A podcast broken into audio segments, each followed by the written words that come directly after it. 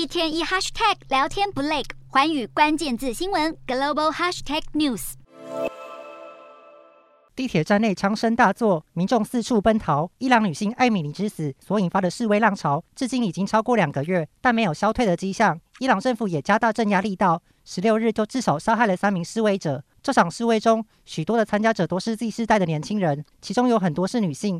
他们要求解除对女性的服装限制，有些民众也将矛头转向伊斯兰神学家。目前也刚好是伊朗二零一九年抗议活动的两周年之际。二零一九年底，当时因为燃料费高涨，伊朗各地爆发激烈示威，但随后被政府血腥镇压。而这次的抗议活动，伊朗政府同样暴力的镇压，目前已经逮捕了好几千名示威者，其中包含七位法国公民。伊朗政府也在三天内判处了第二名示威者死刑。理由是他们造成公共危险，破坏政府建筑。联合国也呼吁伊朗政府要立即释放这些被逮捕的民众。除了抗议艾米尼事件以外，这把火也烧向了伊朗政权本身。常年的独裁政治让年轻世代不满，近年来又通膨高涨，经济发展停滞，失业率飙高，让这场示威超越了族群间的差异，共同对抗伊朗政府。